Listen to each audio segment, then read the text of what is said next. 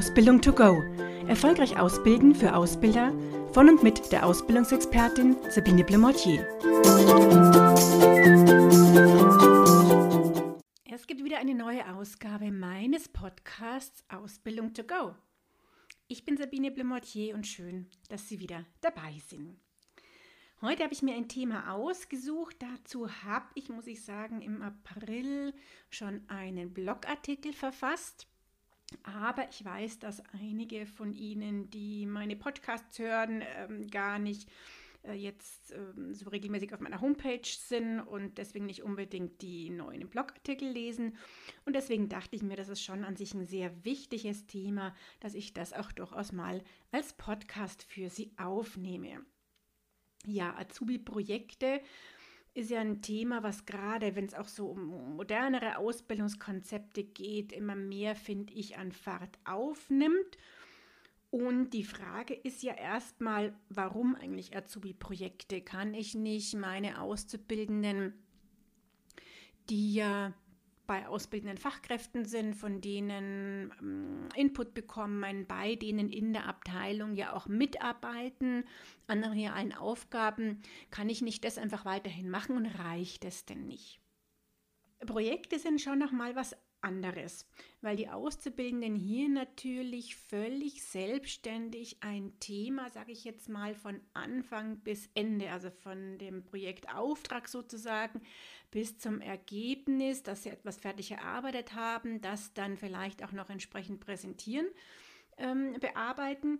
Und das ist schon so, dass sie, wenn man sich diese berufliche Handlungsfähigkeit anschaut, die die Auszubildenden ja in der Ausbildung erlernen sollen, dadurch einfach durch die eigene Verantwortung, die sie da haben im eigenständigen Arbeiten bei den Projekten, noch wesentlich besser erlernen, als wenn sie rein die Aufgaben im Alltagsgeschäft mitbearbeiten sozusagen.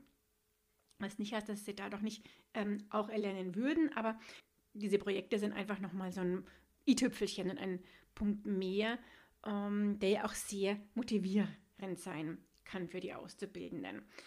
Das heißt, sie lernen durch die Azubi-Projekte auch die reale Arbeitswelt besonders gut kennen und es wird natürlich auch, da sie sehr viel Verantwortung bei den Azubi-Projekten erhalten, das gegenseitige Vertrauen auch sehr gestärkt, weil sie natürlich einen Vertrauensvorschuss bekommen, wenn sie hier entsprechend spannende, herausfordernde und verantwortungsvolle Aufgaben haben, diese als Projekt ähm, bearbeiten, dann ist es ja schon so ein Vertrauensvorschuss, den man hier den Auszubildenden auch gibt. Leider muss ich sagen, höre ich auch immer wieder, dass Projekte, die eben den Auszubildenden gegeben wurden, irgendwie nicht funktioniert haben. Ja, das heißt, Auszubildende waren vielleicht nicht motiviert oder das Ergebnis hat nicht gepasst, hat man sich ein bisschen mehr vorgestellt. Und das hat natürlich ganz unterschiedliche Gründe wenn mir das erzählt wird, ist es auch so, dass ich nicht immer natürlich jetzt sofort sagen kann, da oder daran liegt es. Aber es gibt so ein paar Sachen, die mir schon immer wieder auffallen, wo ich sage, das hätte man verhindern können, weil es da so ein bisschen ähm, einfach bei der Aufgabenvergabe oder bei der Themenfindung schon Punkte gibt, wo ich mm, sage, naja, ob das dann so motivierend für die Auszubildenden ist, weiß ich nicht. Und deswegen ja, habe ich so ein paar Erfolgsfaktoren für Azubi-Projekte mal zusammengeschrieben. Das sind sechs Stück und die, ja, erzähle ich Ihnen jetzt einfach mal und Sie können sie auf sich wirken lassen, ob Sie dann sagen, Mensch, das machen wir eigentlich bei uns schon alles, darauf achten wir, dann ist es wunderbar. Oder ob Sie da vielleicht noch an einer anderen Stelle ein bisschen was verändern müssen oder können. Das ist zum einen so, dass es sich um eine für Ihr Unternehmen wichtige und sinnvolle Aufgabe handeln muss. Das heißt, das Ergebnis, das die Auszubildenden im Projekt bearbeiten, sozusagen, was dann rauskommt, muss schon wirklich in ihrem Unternehmen gebraucht werden. Also wenn es ein Thema ist, was die Auszubildenden äh, nur machen, damit sie beschäftigt sind, auch wenn das jetzt groß als Projekt ähm, ein aufwendiges, größeres Thema ist, dann ist es natürlich nicht so spannend, wie man wirklich weiß, das brauchen die Kollegen, das brauchen Mitarbeiter und damit wird weitergearbeitet sozusagen. Es ist eben schon wichtig, sich zu überlegen, was sind denn so sinnvolle Aufgaben, die wir im Unternehmen brauchen, die auch wichtig für unser Unternehmen sind. Dann der zweite Punkt, die Auszubildenden, die sollten natürlich auch eigenständig arbeiten und gestalten dürfen. Und jetzt ist es so, dass eine Weihnachtsfeier Entschuldigung, relativ häufig an Auszubildende vergeben wird, was prinzipiell auch ein gutes Projekt sein kann. Ich sage jetzt aber sein kann, eine Weihnachtsfeier zu organisieren, wo der Ort und auch der Ablauf schon feststehen, ist im Prinzip eine Organisation der Weihnachtsfeier, aber kein ja, spannendes, herausforderndes Projekt für Auszubildende, sondern eben rein diese organisatorische Aufgabe. Natürlich ist das zu organisieren auch ein, ein Thema, was ähm, Auszubildende machen dürfen und was im Rahmen der Ausbildung durchaus wunderbar und toll ist, die Organisation der Weihnachtsfeier Auszubildende machen zu lassen. Aber es ist kein Azubi-Projekt, wo jetzt Auszubildende sagen, Mensch, wie spannend, da können wir selber gestalten und eigeninitiativ bestimmte Dinge ähm, uns überlegen, weil es halt wirklich nur noch die reine Organisationsaufgabe ist. Das heißt, wenn eine Weihnachtsfeier als wirklich sehr motivierendes Projekt gesehen sein sollte, dann müsste natürlich schon völlig freie Hand geben den Auszubildenden im Sinne von, ähm, wo das stattfindet, wie so eine Weihnachtsfeier ablaufen könnte oder auch den Termin. Und das dann einfach alles die Azubis selber machen lassen, dass es eine Budgetvorgabe gibt, ist klar. Wobei man sich auch da vielleicht auf das, was Azubis dann vorschlagen und in so einem Projekt dann ähm, ja, erarbeiten, einlassen könnte, denn sie könnten eine Budgeterhöhung äh, heraushandeln. Das wäre ja auch ganz spannendes und motivierend natürlich, wenn sie dann diese Budgeterhöhung dann für ihre Vorschläge sogar vielleicht bekommen. So, dann äh, drittes, äh, dritter Punkt hier beim Erfolgsfaktor es sollten natürlich Themen sein, die zu Ihrem Unternehmen und zu den Berufen auch der Auszubildenden passen. Und ich finde es auch besonders schön, wenn jetzt wirklich das Projekte auch sind, wo Auszubildende gemeinsam daran arbeiten, die auch wirklich so berufs- und auch jahrgangsübergreifend sind. Also wo Auszubildende von mehreren Berufen und über mehrere Jahre Gänge, also Ausbildungsjahre, dann zusammenarbeiten. Da profitieren auch die Azubis vom gegenseitigen Austausch, finde ich sehr stark. Insbesondere natürlich auch noch, wenn dann zum Beispiel kaufmännische Auszubildende mit technischen zusammenarbeiten, die sonst einfach vielleicht gar nicht groß Kontakt auch miteinander hätten. Dann ist es natürlich noch so als weiterer Erfolgsfaktor bei den auszubildenden Projekten, dass eine Offenheit vorhanden sein muss, und zwar eine Offenheit von den Ausbildern, den Mitarbeitern und auch der Geschäftsführung für dieses eigenständige Arbeiten der Auszubildenden. Damit meine ich, dass wenn jetzt Auszubildende kommen und Mitarbeiter ansprechen, weil sie ähm, was Bestimmtes brauchen, vom Einkauf zum Beispiel. Die haben alles dann entsprechend ähm, gemacht und beantragt wie das sonst Mitarbeiter auch machen würden, dann darf es natürlich nicht so sein, dass dann der Mitarbeiter vom Einkauf sagt oder sich denkt, ach, das ist ja nur von den Azubis, das ist nicht so wichtig, das kann liegen bleiben, das kann ich auch äh, bearbeiten, wenn ich mal wieder irgendwann Zeit habe. Das heißt dann entweder etwas ähm, ja, liegen zu lassen, sehr langsam zu bearbeiten oder auch falsche Informationen vielleicht rauszugeben. Ähm, also da muss schon dann, die müssen die Azubis wirklich auf Augenhöhe dann auch ähm, behandelt werden, wie alle Mitarbeiter im Unternehmen ja auch.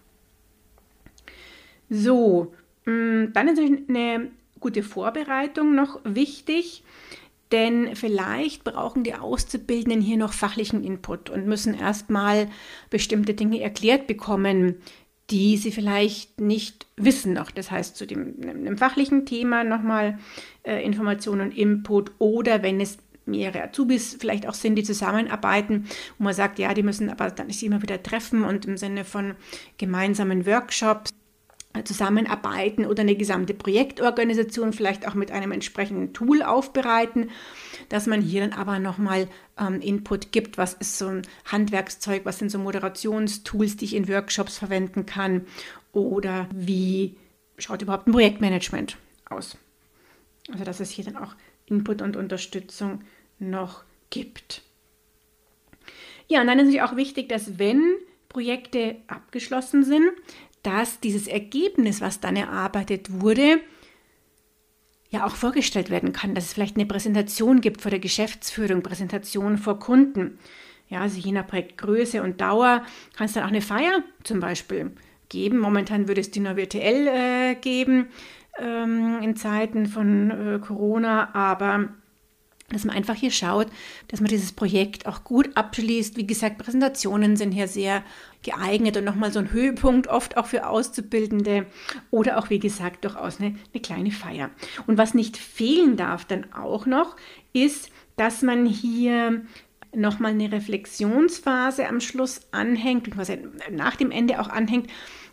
Was haben wir denn jetzt aus diesem Projekt gelernt? Was lief da gut, was lief nicht gut? Was für Kompetenzen haben wir denn jetzt erworben? durch diese Bearbeitung des Projektes. Also auch da merke ich manchmal, dass dann das Projekt zwar abgeschlossen wird, aber so eine wirkliche Reflexion, was haben wir jetzt gelernt, nicht nur fachlich, auch persönlich in der Zusammenarbeit und was die ähm, entsprechenden ähm, auch Sozial- oder Methodenkompetenzen betrifft, das sollte nicht fehlen, dann nochmal darüber entsprechend nachzudenken. Ja, und jetzt sehe ich gerade, das wäre eigentlich noch so, so, so, ein siebter Punkt beim Erfolgsfaktor, dass es immer natürlich noch gut ist, den Auszubildenden einen, ich sage jetzt mal, Projektpaten zur Seite zu stellen, der einfach immer Ansprechpartner während der Projektzeit ist für Fragen, für entsprechende Gespräche. Der muss deswegen nicht pushen oder sowas, aber ähm, der einfach, wenn Unterstützung notwendig ist, ist, dann da ist, zur Seite steht, mit dem aber auch bei längeren Projekten, die sich vielleicht über einen Monat oder auch ein halbes Jahr hinziehen, dann immer wieder fixe Treffen sozusagen als Meilenstein ähm, ausgemacht werden, um wieder zu schauen, passt es denn so, haben die Auszubildenden Fragen oder muss vielleicht doch nochmal irgendwie mehr unterstützt und eingegriffen werden. Also wenn Sie diese 6 plus 1, sage ich jetzt mal, Erfolgsfaktoren dann ja, beachten, sollte eigentlich einem, einem Erfolg der Azubi-Projekte gar nichts mehr entgegenstehen. Gerade in der jetzigen Zeit, wenn ich wieder Corona nehme, dann sind natürlich so Themen auch wie Lernvideos erstellen. Zu schauen, wie könnte man ein Online-Praktikum für Schüler gut organisieren und das ähm, von Azubi-Seite machen äh, zu lassen.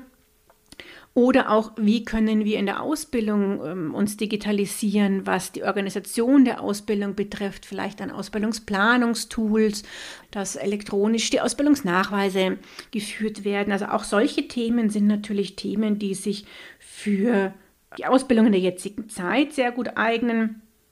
Das müssen auch gar nicht immer nur deswegen die IT-Azubis sein. Besonders schön finde ich es auch immer natürlich, wenn ich momentan so in den Medien sehe, was es für Azubi-Projekte auch von Branchen wie, wie Hotel und Gastronomie gibt, wo Auszubildende dann zum Beispiel den, Gesamt, des, den gesamten To-Go-Betrieb aufrechterhalten und für die Essen-To-Go ähm, zuständig sind oder es im Hotel zum Beispiel den Verkauf von Feinkostwaren organisiert haben, der dann im, im, im ja, der Hotellobby sozusagen organisiert war und dadurch für das Unternehmen auch Einnahmen äh, reinkamen, obwohl keine Gäste im Hotel ja, beherbergt werden konnten sozusagen. Fragen Sie auch Kollegen, Mitarbeiter nach Themen, und äh, trauen Sie da einfach den Auszubildenden auch ein bisschen was zu. Aber ich denke, das tun Sie sowieso. Ich wünsche Ihnen weiterhin ganz viel Erfolg beim Ausbilden und freue mich, wenn Sie beim nächsten Mal wieder dabei sind, wenn es heißt Ausbildung to go. Und schon ist sie wieder vorbei. Eine Folge des Podcasts Ausbildung to go von der Ausbildungsexpertin Sabine Blumotier. Sie möchten noch mehr Tipps für Ausbilder? dann abonnieren Sie diesen Podcast. Für weitere Ausbildertipps besuchen Sie die Internetseite www.erfolgreich-ausbilden.de.